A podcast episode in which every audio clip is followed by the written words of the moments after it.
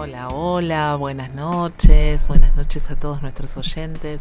Acá estamos como cada miércoles de 20 a 21. Nosotros somos Puentes para Despertar. Buenas noches, Gustavo. Buenas noches, Andrea, y buenas noches a todos los oyentes. Bueno, como siempre les decimos, gracias por estar ahí, por acompañarnos. Eh, les recordamos nuestras vías de comunicación a través de nuestro WhatsApp al 11 5494 0028. Nos ubican en las redes tanto en Instagram como en Facebook como Puentes para Despertar y también en nuestro canal de YouTube, ¿sí? Puentes para Despertar. Y nuestra página web www.puentesparadespertar.com.ar. Y tanto en YouTube como en los podcasts, los más difundidos como Apple Google Podcasts, Spotify o iVoox, pueden escuchar los anteriores 105 programas que venimos haciendo en este, ya el tercer ciclo, el tercer año que estamos al aire eh, como puente para despertar, transitando el tercero, he cumplido dos, por supuesto. Dos años y, y, moneditas. Exactamente. y como ustedes saben, nosotros hemos sido en estos dos ciclos eh, entrevistando a muchos amigos, dando a conocer eh, a los comunicadores, dando a conocer a consultores en este último tiempo que están en muchas partes del mundo, en, muchas, en muchos lugares del mundo, como por ejemplo Estados Unidos, como por ejemplo Venezuela. La semana que viene estaremos con una comunicadora de Perú. Pero sinceramente, eh, en, en estos últimos días yo me he dado cuenta que en ningún momento hemos hablado y dado y nos hemos dado a conocer nosotros, ¿no? De realmente cuál es cuál es nuestro origen, de dónde venimos, lo hemos ido contando así como de a pastillitas eh, en cada uno de los programas, pero me pareció pertinente hoy en un juego así como ah, una entrevista que en algún momento me, me acuerdo que alguno de los oyentes lo recomendó y de hacernos notas unos a los otros para presentarnos en sociedad. Y hoy como, como corresponde, las damas primero, vamos a conocer eh, la historia de Andrea, de Andrea, de Silvia Andrea Salustio, que es comunicadora y es consultora Humano Puente, pero que eh, en este camino de reencuentro con nuestro ser profundo, cada uno lo ha hecho de una manera distinta y de acuerdo a, a las realidades que vamos creando. Así que justamente la idea de hoy es que conozcamos un poco más a Andrea y que sepamos un poco más de, de sus orígenes, de cómo llegó hasta acá, este, a este camino y demás. En principio yo te preguntaría, eh, ¿dónde naciste, Andrea? ¿Naciste acá en la zona? Bueno, primero que nada, me voy a presentar. Como bien dijiste, Silvia Andrea Salustio, tal cual no uso ese primer nombre, eh, me, me, hago o me registro o, me reconozco como Andrea, ¿sí? de hecho por lo general en, en, algunos lugares te llaman por el primer nombre y a mí me cuesta bastante ubicarme con ese primer nombre. Eh, pero sí, es así, me llamo Silvia Andrea Salustio, nací en, en ¿sí? en una clínica que ya no existe más, que, estaba en, Villa Tesey, muy cerquita de donde vivían mis papás en ese momento. Em, y bueno, ahí estuve unos años viviendo en la casa de mis abuelos paternos y después nos vinimos a, nuestra casa en, en Villa en Ituzaingó, a partir de mis cinco años más o menos. Así que soy de la zona oeste desde el momento que nací. Muy bien, para los que no conozcan la zona, eh, la zona de Villa Hondo hoy es una zona, esa zona por lo menos donde, donde viven los padres de Andrea, pertenece a lo que es Parque del Luar hoy, este, y, y un, como todo buen decodificador, si esto fuera una consulta, ¿no? Este, uno va prestando atención a determinados tips que Andrea nos está dando en esta charla, por ejemplo, este, este tema de la identidad, ¿no? De reconocerse con el segundo nombre y no con el primero.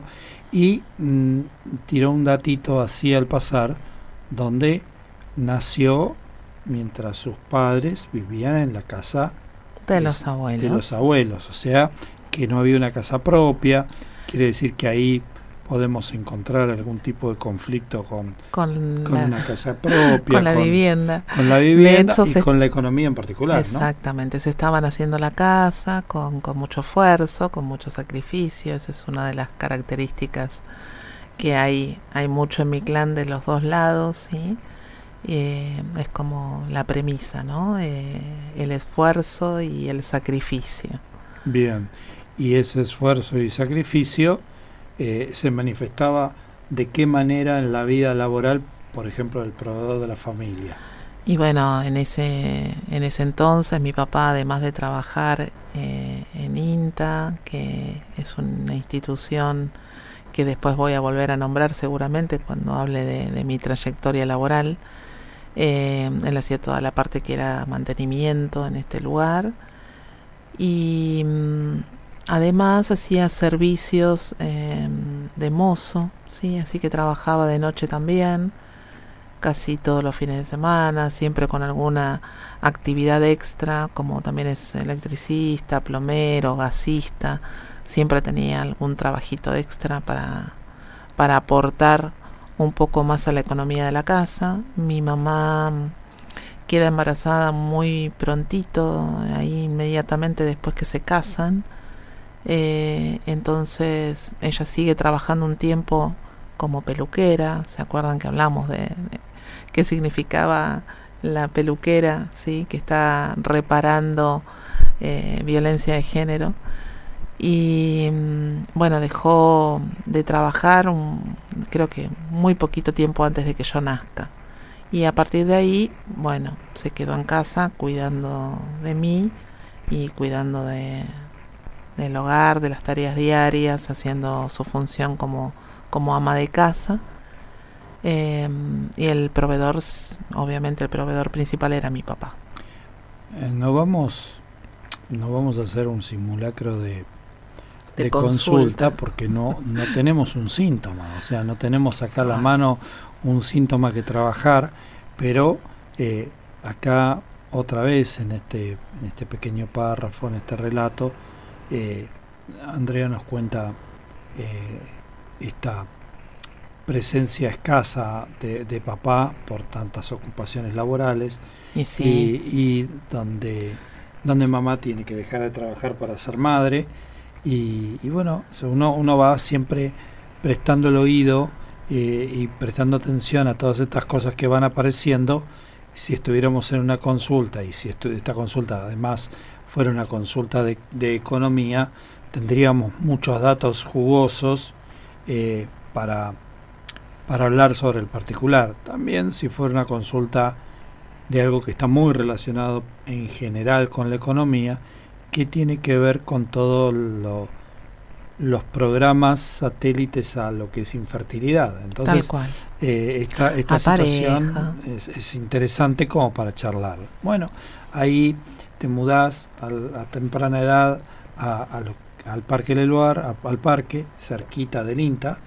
Cerquita del INTA, a los cinco años, este, nos venimos para, para esta casa que es propia, que está sin terminar. Eh, faltaba, faltaba hacer lo que sería la segunda habitación, la parte del living comedor. O sea, faltaba.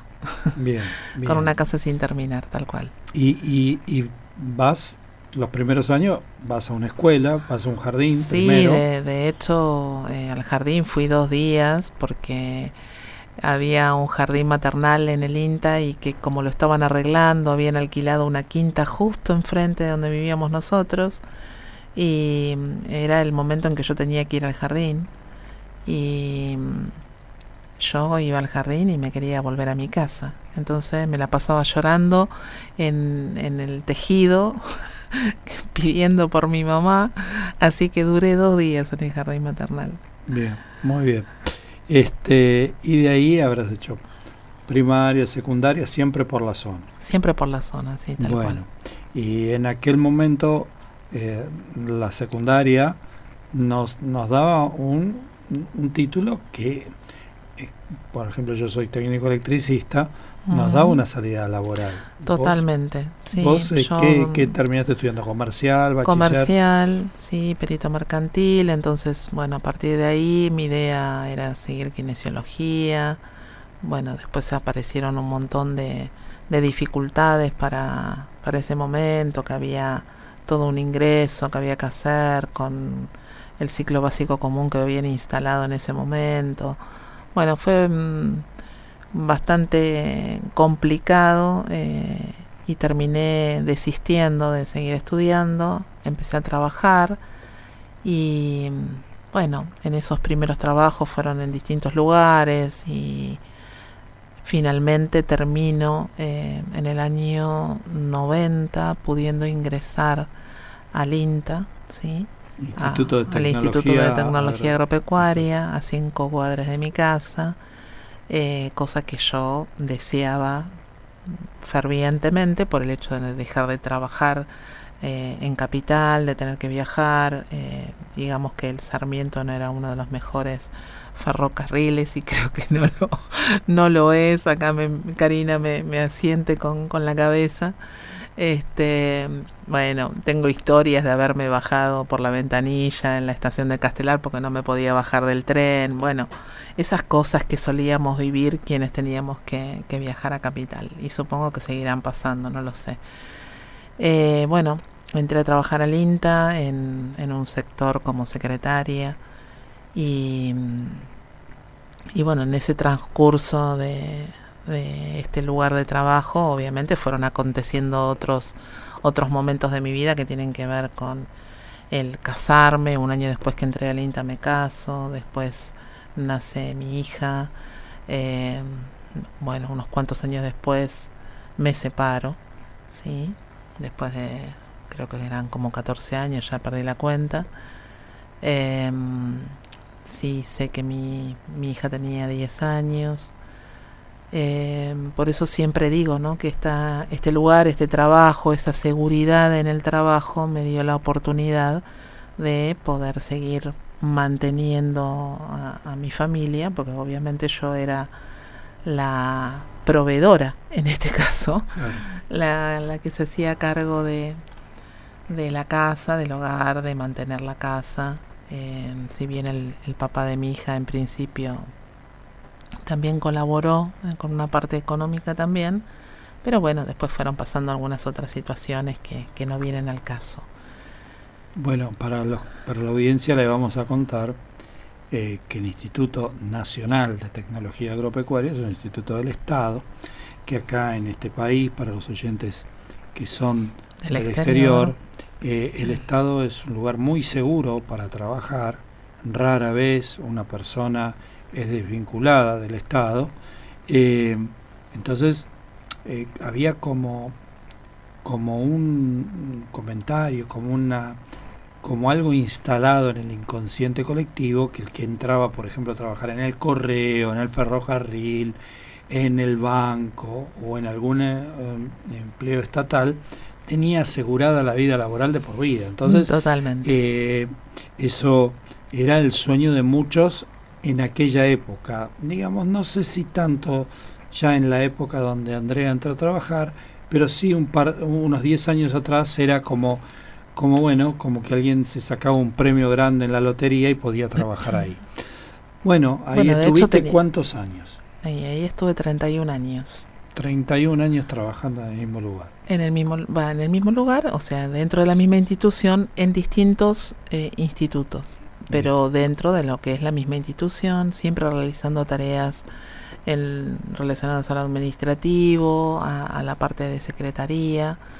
Eh, y bueno, quería comentarte esto con, con respecto a lo que estabas diciendo, ¿no? Siempre estaba en, en el inconsciente familiar, por lo menos, esto de la seguridad del, del lugar del trabajo, ¿no? Y estaba como muy metido en, en, en las charlas familiares este tema de que, bueno, era un lugar seguro, tenías un sueldo asegurado a fin de mes, si bien, bueno, no era un gran sueldo, pero tenías esa seguridad más la hora social, la jubilación para el día de mañana y todo ese tipo de cosas.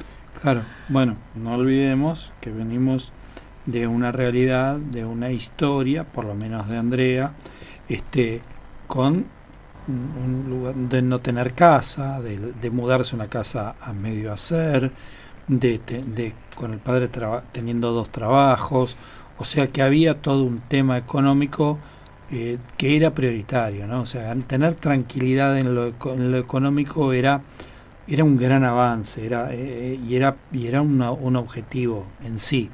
Ahora, en algún momento de tu vida, estando ahí trabajando, que vivís estos estas situaciones en, en tu vida personal, como la separación y como tener que criar a tu hija sola, eh, te empezás a encontrar, o paralelamente se fue desarrollando, una beta que tenía que ver más con quizás con lo espiritual o con lo psicológico, no sé. Sí, eso, eso fue siempre. Yo fui una persona que siempre se conectó mucho con lo espiritual y fui una, una buscadora intensa, ¿no? Eh, primero que hice la secundaria en una escuela católica, entonces había muchas cosas que a mí no me terminaban de cerrar en ese aspecto.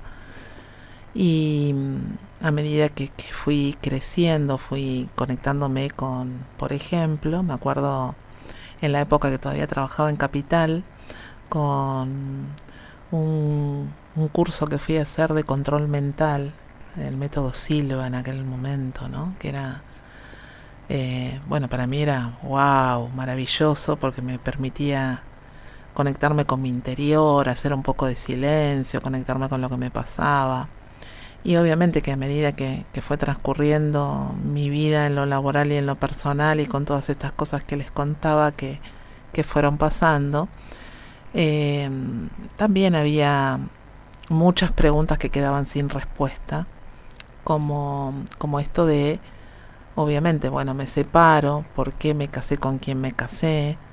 Eh, ¿Por qué no podía volver a formar pareja? Que era una de las cosas que,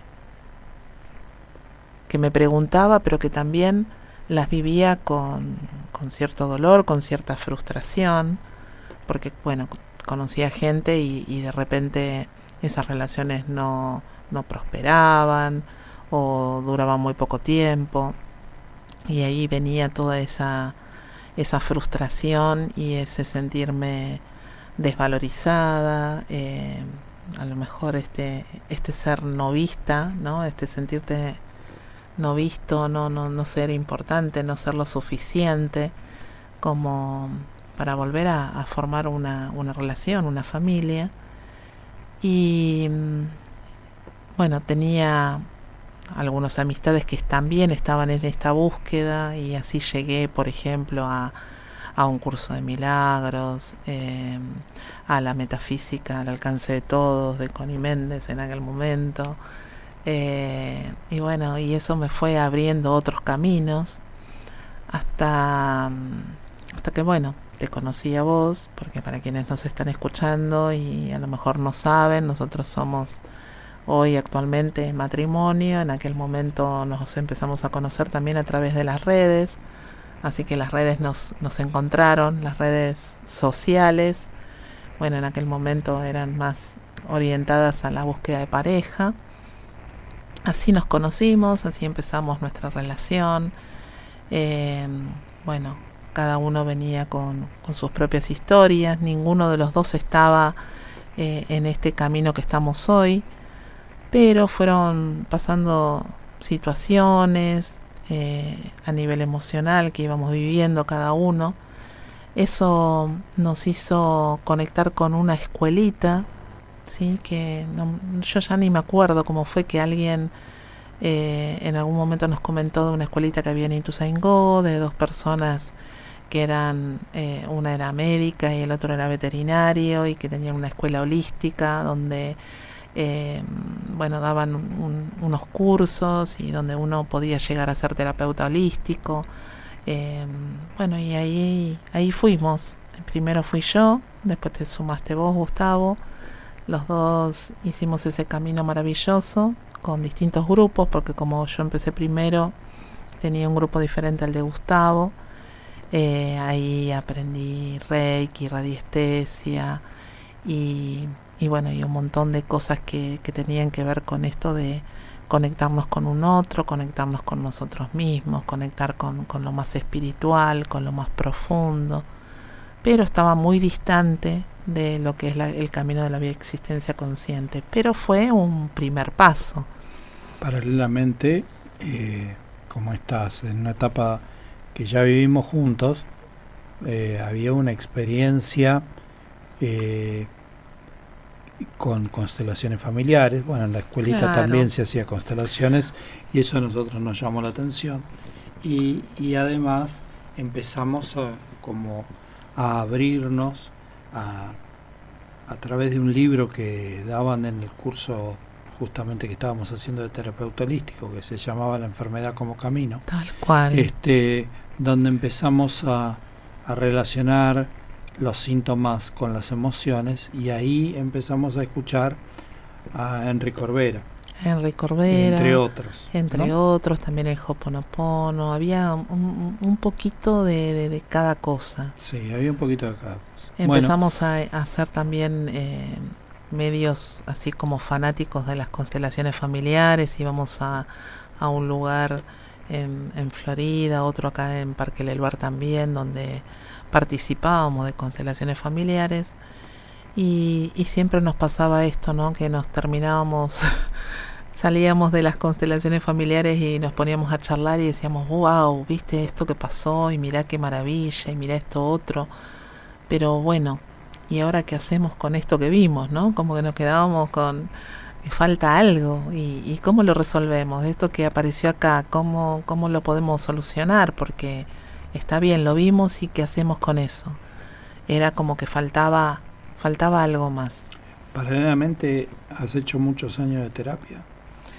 También en, en, en, esos procesos también estuve con distintos terapeutas haciendo distintos procesos de acuerdo a lo que estaba viviendo en su momento, así que también he experimentado la terapia tradicional en, en algún momento de mi vida. Bien, muy bien. Y y bueno, hasta que en algún momento vos, porque primero fuiste vos, eh, te cruzás con, con, con Pablo, Pablo Almazán. Almazán. Es así. Mientras estábamos en esta en este camino de la radiestesia, del, del Reiki, donde también llegué a atender, incluso tuve, tuve algunos consultantes que venían y era, bueno, en ese momento era maravilloso y conectar con esas energías y sentir que, que bueno, que había una respuesta también desde ahí. Eh, esto de, de conectar con, con, lo que decía Corbera, con lo que era la decodificación bioemocional. ¿no? Eso es de Pablo. Eso es de Pablo. La de Corbera en aquel momento era biodescodificación. Era biodescodificación, después mm. tuvo que ser bioneuroemoción. Claro. Porque bueno, si, si sí, les interesa por qué cambió la marca, eh, lo pueden poner en Google. Tal cual.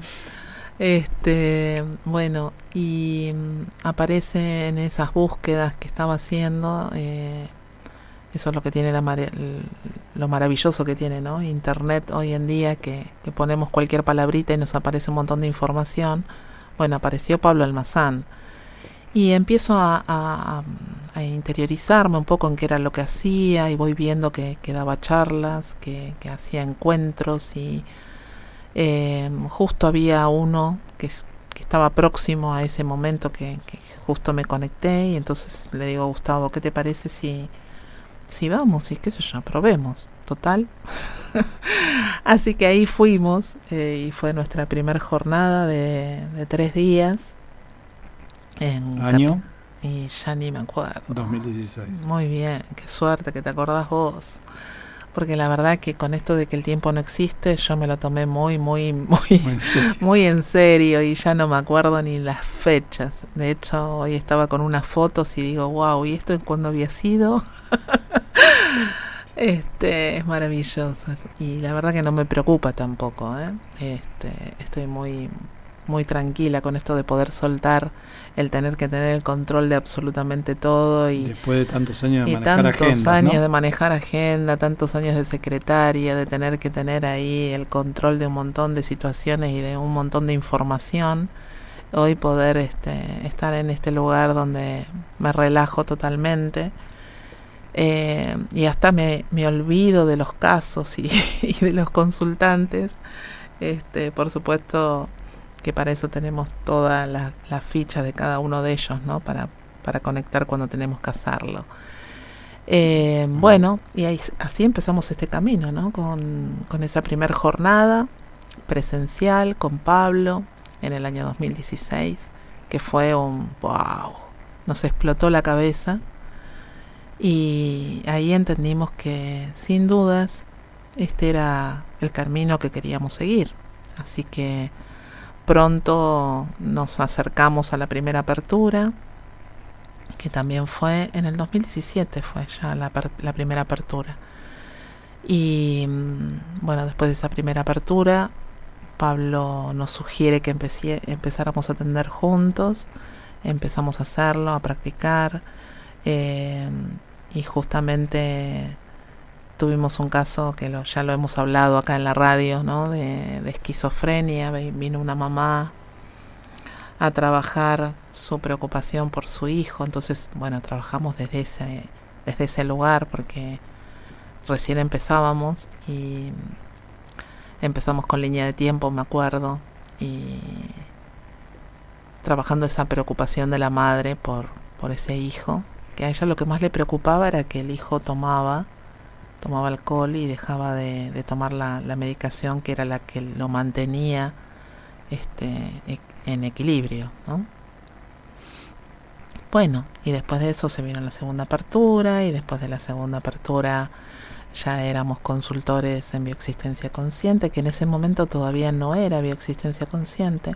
¿Sí? Éramos consultores en decodificación bioemocional, pero ya con el camino completo Atendimos un tiempo más en, en, pareja hasta que llegó un momento en que dijimos, bueno, listo, hasta acá, a partir de este momento cada uno tiene sus consultas.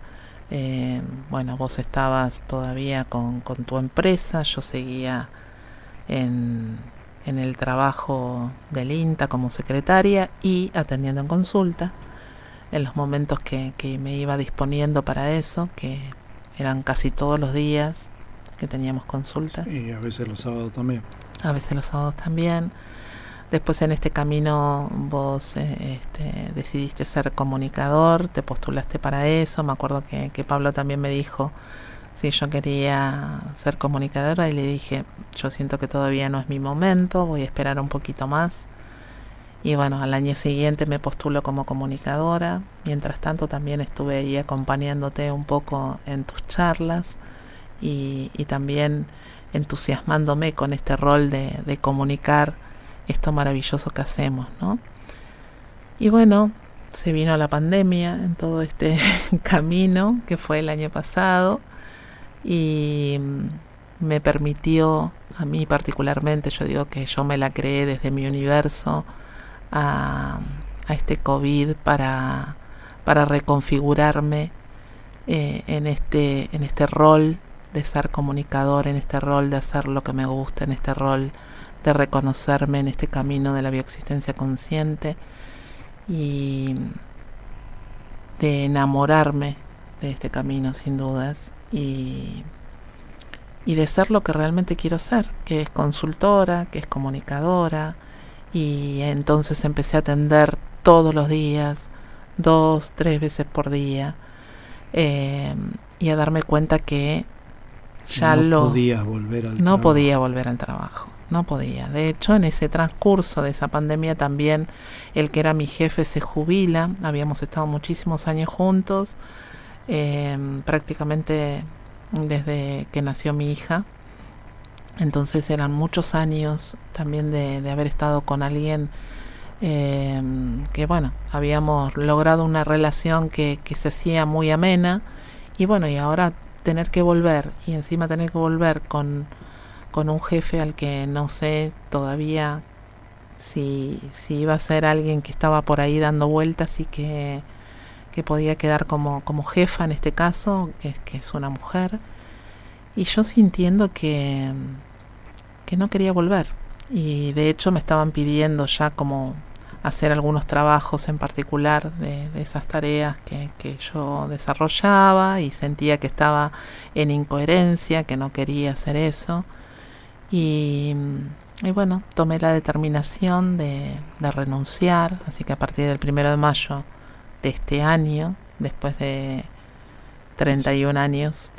Llevabas casi un año y medio sin ir a trabajar. Sí, exactamente. Casi un año y medio con algunas tareas muy puntuales de vez en cuando, con, con obviamente sí llevando todo lo que era eh, el registro de los, de los mails que se recibían y demás, pero prácticamente no había actividad y todo lo hacía online desde mi casa. Pero ya cuando me estaban pidiendo un una especie de más presencial o, estar más disponible para, para, esa función, decidí que, que lo quería dejar definitivamente y dedicarme 100% a esta actividad que es la que hoy elijo desde lo más profundo de, mi sentir. Y paralelamente a, este, a esta sinopsis de, de tu vida, esta, esta, pequeña síntesis que has hecho de cómo se, ha ido, se, han, se han ido desarrollando las cosas. Eh, ¿cómo, ¿Cómo fue tu vida y cómo fue ese salto que aparentemente eh, era un salto al vacío? Porque bueno, está bien, vos ya estabas atendiendo, tenías un universo de consultantes importante, eh, aunque vos no lo notaras, eras una persona reconocida dentro de la corriente, dentro de la existencia consciente, eras comunicadora, bueno, tenías como, como un lugar bien ganado, pero eh, eh, venías de, ibas a dejar un trabajo donde ibas a trabajar toda la vida hasta que te jubilaras, mm. donde ibas a cobrar un sueldo fijo, donde tenías, como dijiste, todas las prestaciones médicas gratis y, y aparte había un inconsciente colectivo eh, o familiar, Que, te, que te podía decir o te podía poner en lugar de duda, de juzgarte, decir, ¿cómo vas a dejar ese trabajo? ¿Cómo no, no vas a seguir trabajando?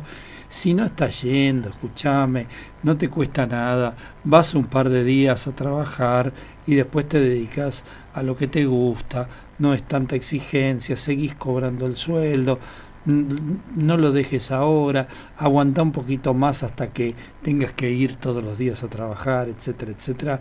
Conversaciones que se suelen dar eh, en un ámbito donde tan arraigada era la necesidad de una seguridad económica. Totalmente, de hecho, qué sé yo, hace un par de años atrás a mí ni se me hubiese ocurrido esta posibilidad de de hacer algo totalmente diferente a lo que venía haciendo. Y, y bueno, mi vida fue, se fue transformando de tal manera que incluso mi entorno familiar, eh, mis propios padres, que afortunadamente están en mi universo y están en este plano y con los que comparto un montón de cosas todos los días, eh, hasta ellos me dijeron, claro que sí, está buenísimo, si esto es lo que lo que estás haciendo y te va bien y te gusta, está muy bien. Y yo, súper sorprendida de la reacción de ellos, en primer lugar.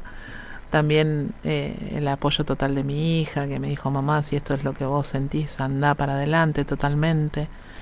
Y, y bueno, además de, de este gran salto que no era tan, tan grande, ¿sí? Era solamente eh, animarse a dar ese pasito que fue inmenso, pero inmensamente reconfortante también sentir de que no había ningún precipicio del otro lado, ¿no? Después de que, de que daba ese paso.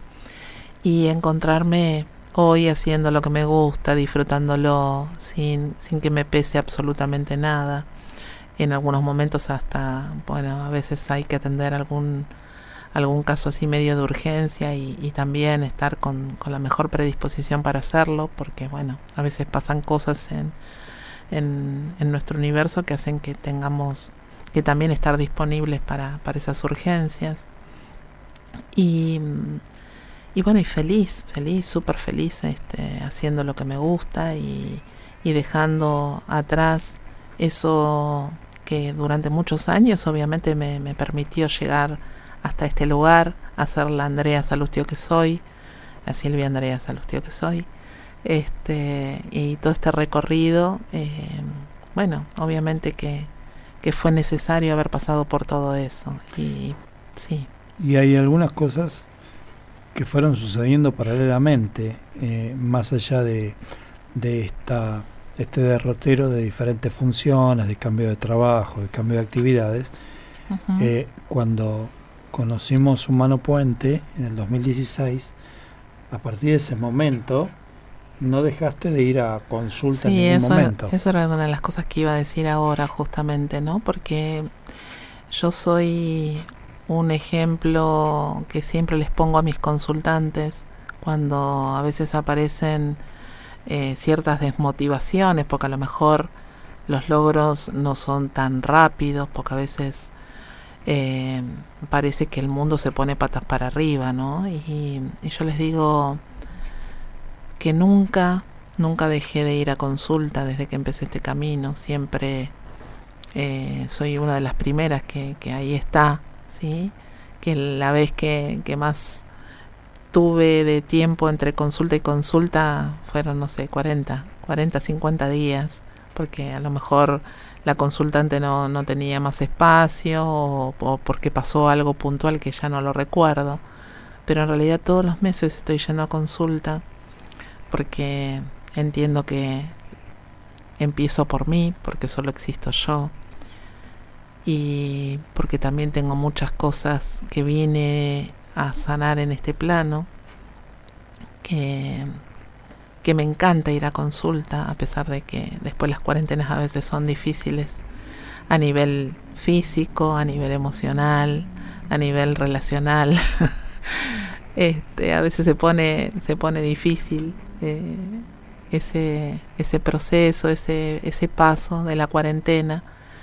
Eh, justamente hoy estaba chequeando eso, ¿no? que estoy en plena epicrisis, hace dos semanas que, que decodifiqué y hoy me siento así como media cansada, dolorida, el cuerpo, el cuerpo lo muestra así, con determinadas dolencias. Y aparte hay una cosa que es obvia, que tiene que ver con este programa eh, que, que en mayor o menor medida venimos transitando juntos, que es el programa del reconocimiento, ¿no? Entonces hoy vamos a hacer un programa donde vamos a hablar de tu trayectoria y de tu vida y, y es nuestro programa, uh -huh. es nuestro espacio, donde nunca lo hicimos, y, y, tu cuerpo se va a poner en modo de, de, de que alerta. va a ser difícil, de alerta, de que, de que lo va un poco como resistir, porque bueno, porque nosotros hicimos un programa para que se muestren los demás y no mostrarnos tanto a nosotros, etcétera, etcétera. Hay una cosa que también me gustaría que cuentes, que le cuentes a la audiencia, es si has cambiado mucho de consultor, de consultor en todos estos años, porque sí. ya llevas cinco años de, de consulta seguida, uh -huh. si has cambiado mucho de consultor. Bueno, primero les quiero contar a los oyentes que, así como digo que soy una gran insistidora, ¿no? Y que a veces hay síntomas que me han costado mucho y mucho tiempo y mucho meterme para adentro y mucho desandar este camino. Eh, siento que voy de a poquito, ¿no? Sacándome esas capitas de cebolla, como decimos siempre nosotros acá en el programa. Eh, mi vida se ha ido transformando, como dar este enorme salto de, de dejar un, un, trabajo después de 31 años con toda la seguridad y con todo lo que significa eh, y tener la total certeza de que este es mi camino y, seguir creando en mi universo eh, esos consultantes que, que, vienen a mí para trabajar en ellos y en mí misma todos lo, los síntomas que, que traen, ¿no? que siempre están relacionados conmigo, sin dudas. De hecho, bueno, acá me traje algunas cositas anotadas por si daba el tiempo para hablar de algún caso, ¿no? Obviamente yo Eh, tengo infertilidad de un segundo hijo, que, que ya lo he contado muchas veces. Entonces tengo muchos casos de infertilidad, tengo muchos casos de economía, tengo muchos casos de pareja, ¿sí? de dificultades para tener pareja y están todos relacionados con el mismo, con el mismo tema.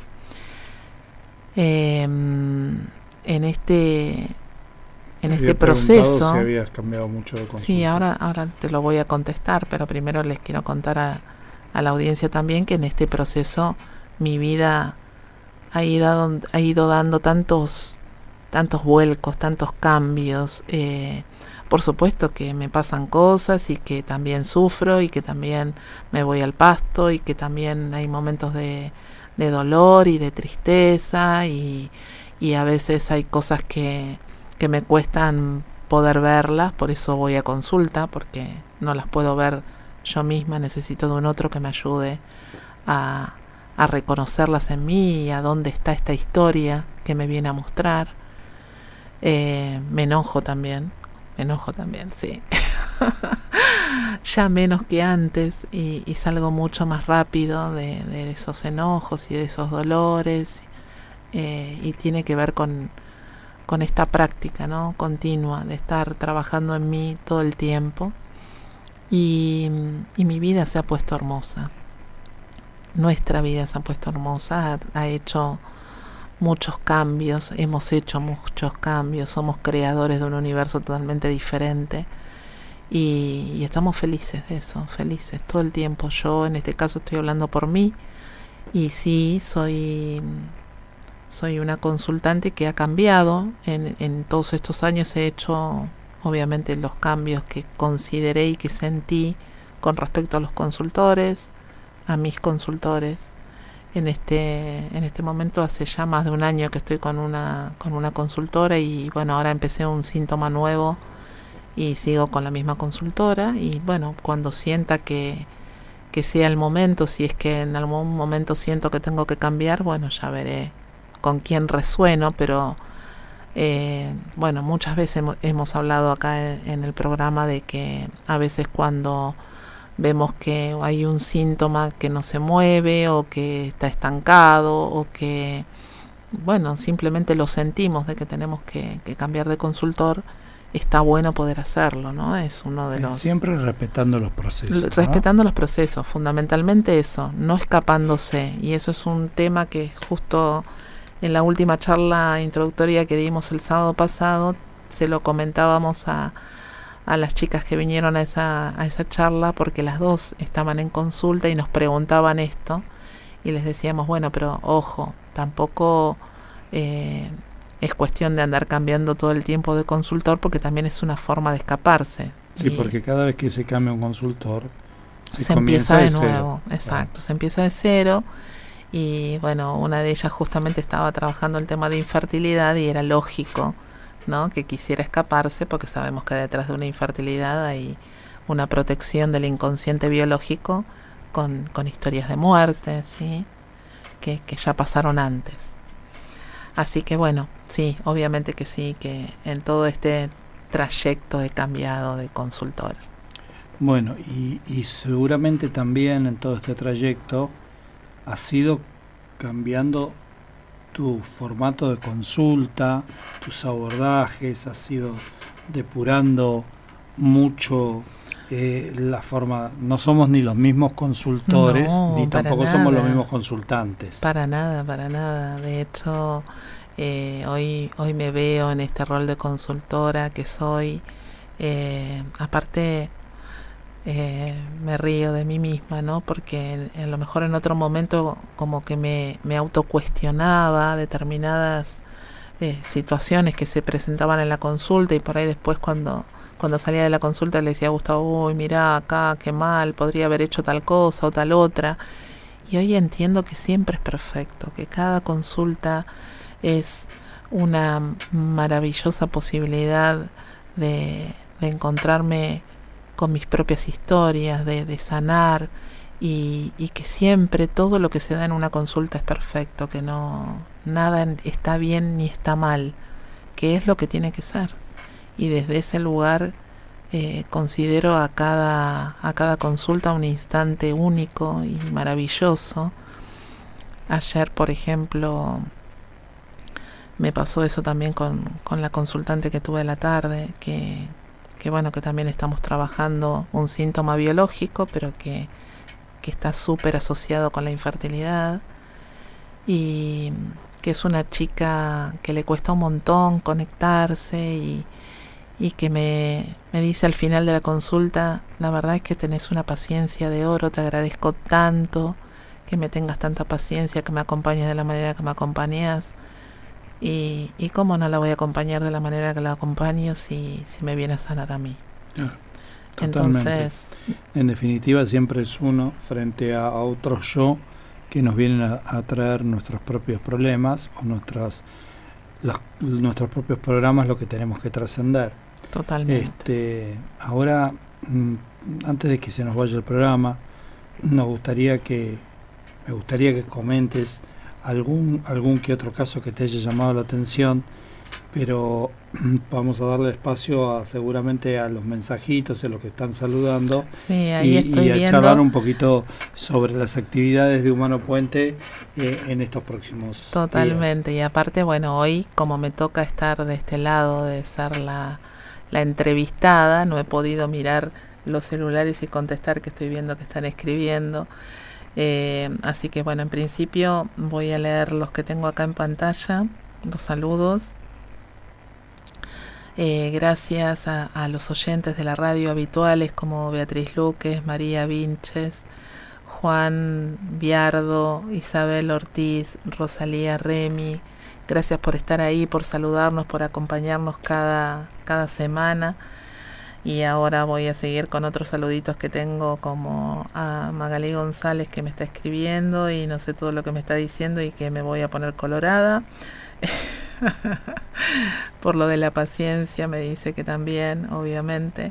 Gracias. Sí, es algo que tus consultantes reconocen mucho, mm. tu, tu, paciencia eh, y tu, tu dulzura, eh, esa, esa forma tan dulce de, de, poder llevar adelante las consultas. Yo lo que podría decir y agregar un poco de todo esto es que tenés una manera muy especial, maravillosamente tierna, podríamos decir, respecto de cómo llevas eh, eh, todo el proceso de reprogramación de útero, que a mí siempre me pareció maravilloso de cómo lo haces.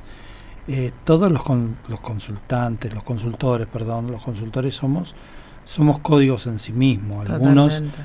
tenemos una habilidad diferente a los otros, algunos son más intuitivos, otros son más mentales, otros son más numéricos, otros son más amorosos, otros son más duros, eh, pero todos somos códigos y somos el código perfecto para ese momento del consultante, para lo que está necesitando. Seguramente por eso también lo hacemos a lo largo de nuestra experiencia como consultante, vamos cambiando, no porque el consultor que tengamos enfrente eh, esté fracasando o no esté encontrando no, la vuelta, sino justamente porque, porque nosotros eh, vamos necesitando desde nuestra intuición, desde nuestro sentir, un código diferente enfrente que nos ofrezca otras variantes que no están apareciendo. Totalmente. De hecho, yo agradezco a todos los que fueron mis consultores en el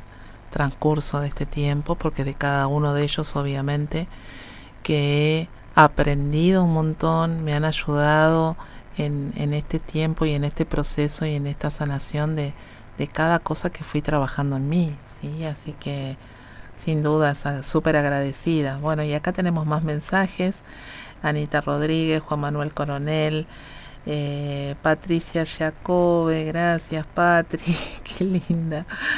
Eh, Carolina Albornoz que dice que lindo, que le encanta que, que, escuchemos a los oyentes y ella fue una de las que propuso esto justamente. Eh, gracias Romina, gracias Ana, Mauro, Elba, Cintia, Alicia. Bueno, muchas gracias, muchas gracias por todos los mensajes que, que nos han dejado hoy.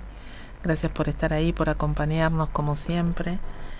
Y, bueno, les vamos a contar, antes de que yo, bueno, si tenemos un ratito, les cuento ¿Alguna experiencia? Sí, una experiencia. Y vi a, contar una de, muy cerquita, ¿no? Y de un síntoma biológico. Pero vamos a contarles a nuestros oyentes de las próximas actividades que hay programadas, ¿sí?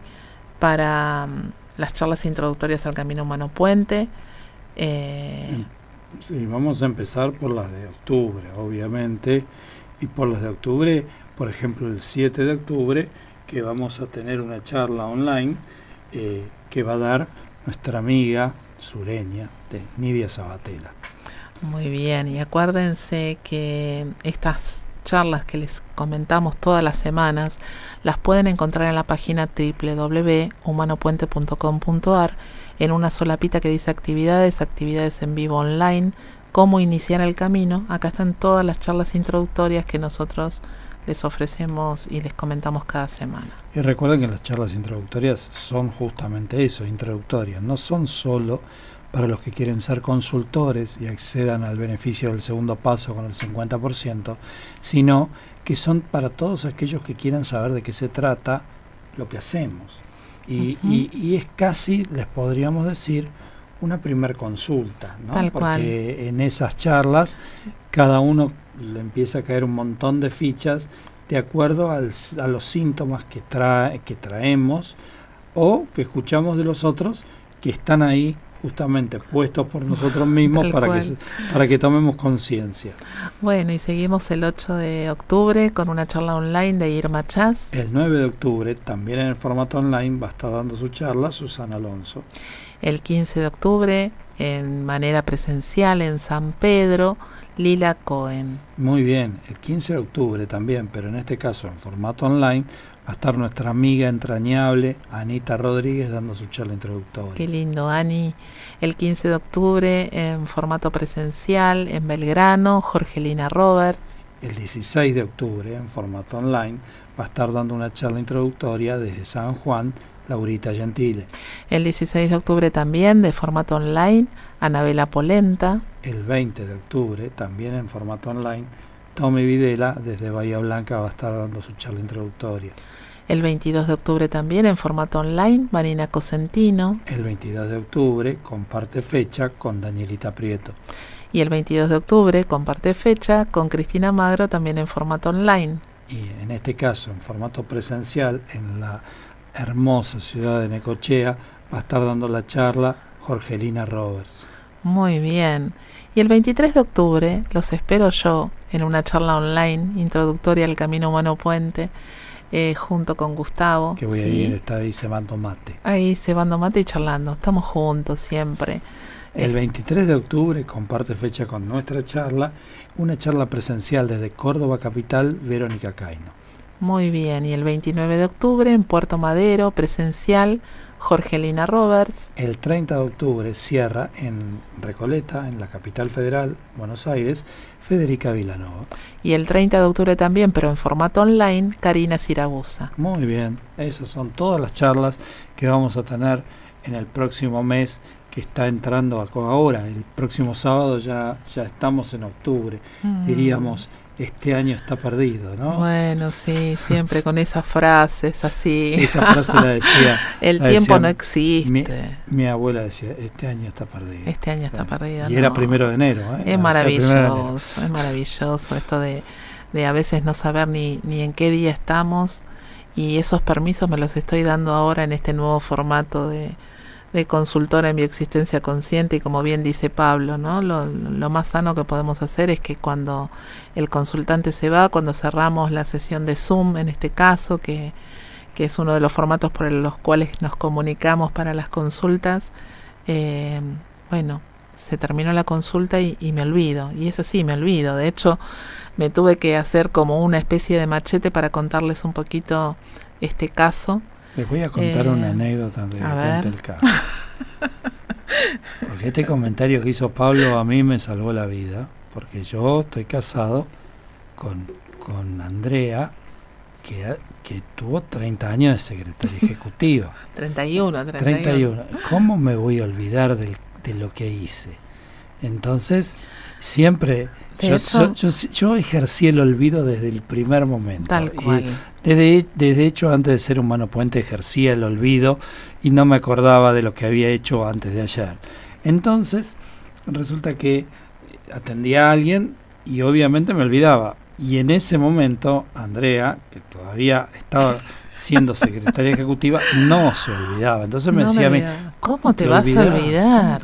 Pero si es fulanita de tal que la estás atendiendo por tal y tal síntoma, me acordaba de todo. Y un día vino Pablo, que me lo creé a tal fin, y dijo, ustedes saben cómo somos los consultores, que terminamos de atender un caso y nos olvidamos. Mm. Y yo dije, gracias Pablo por comentar eso, porque a mí no me hace caso, pero vos sí te va a prestar atención. Totalmente, totalmente, y ahora lo estoy viviendo en mí también, porque bueno, una de las cosas que, que también fue cambiando en mi universo y que agradezco enormemente que así sea, es esta, esta cuestión de tener que tener el control de absolutamente todo, ¿sí? Porque me traía, me traía algunas satisfacciones, pero me traía muchos dolores más que satisfacciones. Acá aprendemos a soltar en confianza, sabiendo que nada malo va a pasar, porque todo es nuestra creación. O sea que eh, de una u otra manera siempre va a depender de nosotros, de nuestra toma de conciencia y si lo que está pasando es algo que nos molesta, seguramente es algo que nos viene a mostrar lo que tenemos que sanar. Así que es maravilloso también. Es más, a veces en este modo de bioexistencia consciente estamos más pendientes de lo que nos molesta para ir a buscarlo que de lo que de lo que realmente está fluyendo. Y cuando está fluyendo lo podemos disfrutar con más plenitud. Bueno, a ver, ¿qué nos vas a contar? Bueno, les voy a contar eh, un, un, caso que está en pleno proceso, ¿no? y aparte tengo muy poquito tiempo, así que voy a hacer una mini síntesis, ¿sí? Para contarles que, que estoy trabajando con una consultante, unos nódulos tanto en mama izquierda como en mama derecha eh, esta consultante empieza con, con, uno de esos nódulos a los 36 años y otro se manifiesta a los 42. Son más de uno, no tengo mm, los detalles y la identificación acá y tampoco viene al caso.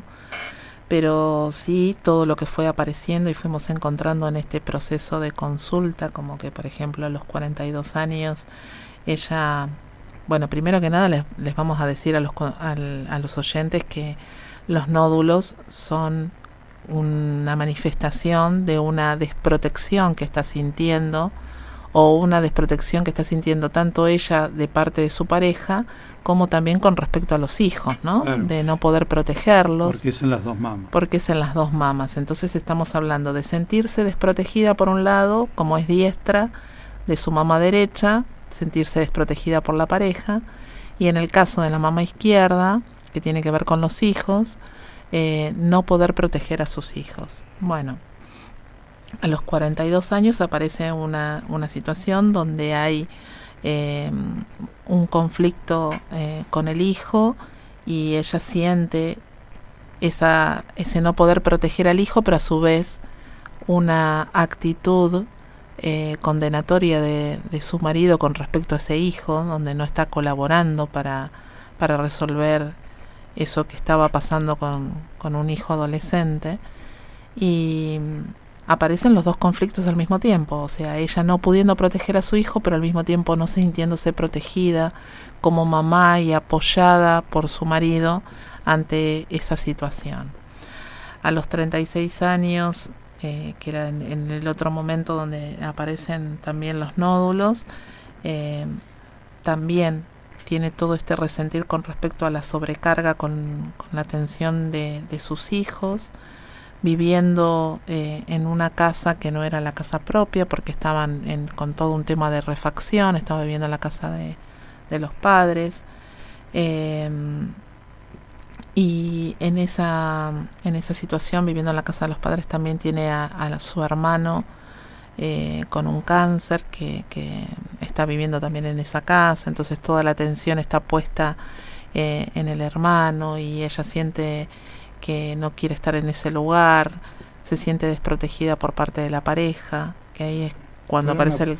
fueron apareciendo diferentes escenas. Todas las escenas. inherentes a, la a, sentir desprotección o a ella no poder proteger. Exactamente. O, las dos cosas al mismo tiempo, ¿no? Con una sobrecarga, una, una saturación en su rol materno. Y, lo mismo aparece durante eh, la línea de tiempo de su madre, o sea, de, en este caso de la mamá de la consultante. Bien. También con las mismas edades, donde se van presentando las mismas situaciones de la falta de, mm, protección del marido, del no poder proteger a, su hija incluso. Fuimos al momento en que estaba embarazada de la consultante y acá coincide con el diámetro de uno de los nódulos porque es 0,5 y en el quinto mes la mamá de la consultante, sin darse cuenta, por llevar a su hijo mm, más pequeño a hacerse una radiografía, eh, es, es expuesta a los rayos X y estando embarazada y después se da cuenta de lo que había pasado, ¿sí? y de hecho le dice al médico cómo se había expuesto a, esos rayos yendo a acompañar a, su pequeño, y a partir de ese momento la madre siente una enorme culpa y una enorme responsabilidad por lo que le pueda pasar a ese bebé que tiene dentro de la panza. Entonces, ahí, ahí coincidían ¿no? las fechas con, lo, con los 0,5 milímetros que medía ese nódulo y es donde, donde se había anclado en el caso de, de la, en este caso es la madre de la consultante. ¿Qué pasó con esos nódulos?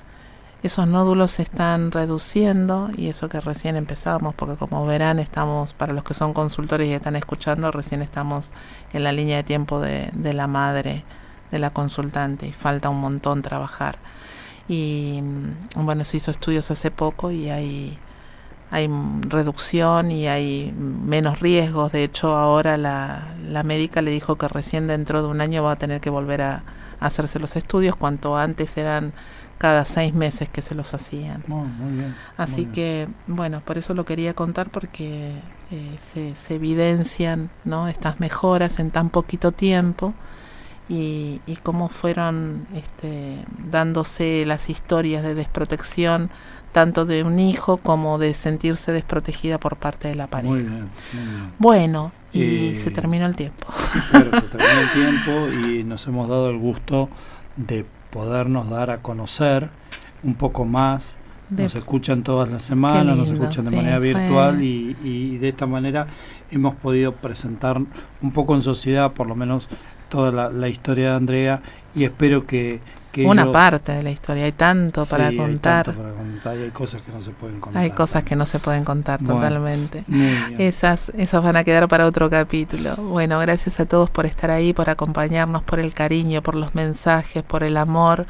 Gracias por esto inmenso que hacemos a todos los consultores que nos están escuchando. Es inmenso lo que hacemos, chicos.